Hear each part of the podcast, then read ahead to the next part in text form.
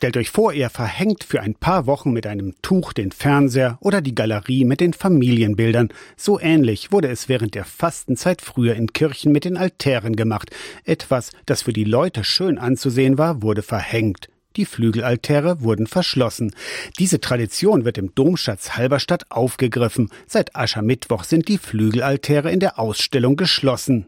Die christliche Fastenzeit ist eine Zeit, um sich auf das Wichtige im Leben zu besinnen. Mehr als nur Verzicht, zum Beispiel auf Alkohol, Fleisch oder Süßes, auch wenn der Anlass, die Fastenzeit, dafür wie gemacht ist. Uta Christiane Bergemann, die Museumsdirektorin vom Domschatz Halberstadt. Was eben meistens nicht mitgedacht wird, dass eben Fasten wirklich umfassend ist, dass auch akustische Genüsse nicht dabei sind, dass visuelle Genüsse nicht dabei sind. Wir greifen auf die Tradition des Augenfastens zurück. Das heißt, man schließt die Altäre, um eben tatsächlich die Freuden des Auges eben wegzusperren. Für Besucherinnen oder Besucher des Domschatzes aber eigentlich ein Glücksfall, denn so können sie die bei Flügelaltären ansonsten verborgenen Rückseiten betrachten. Weil man natürlich immer das Prächtigste im Museum zeigt, nämlich die Festtagsseiten und die sind jetzt zu und dafür kann man jetzt mal die Bilder Bilder der Alltagsseiten erkennen, sodass man hier im Domschatz Halberstadt wirklich auch was Neues erleben kann. So wie die Altäre jetzt ausgestellt sind, haben sie auch im Mittelalter die Christinnen und Christen gesehen.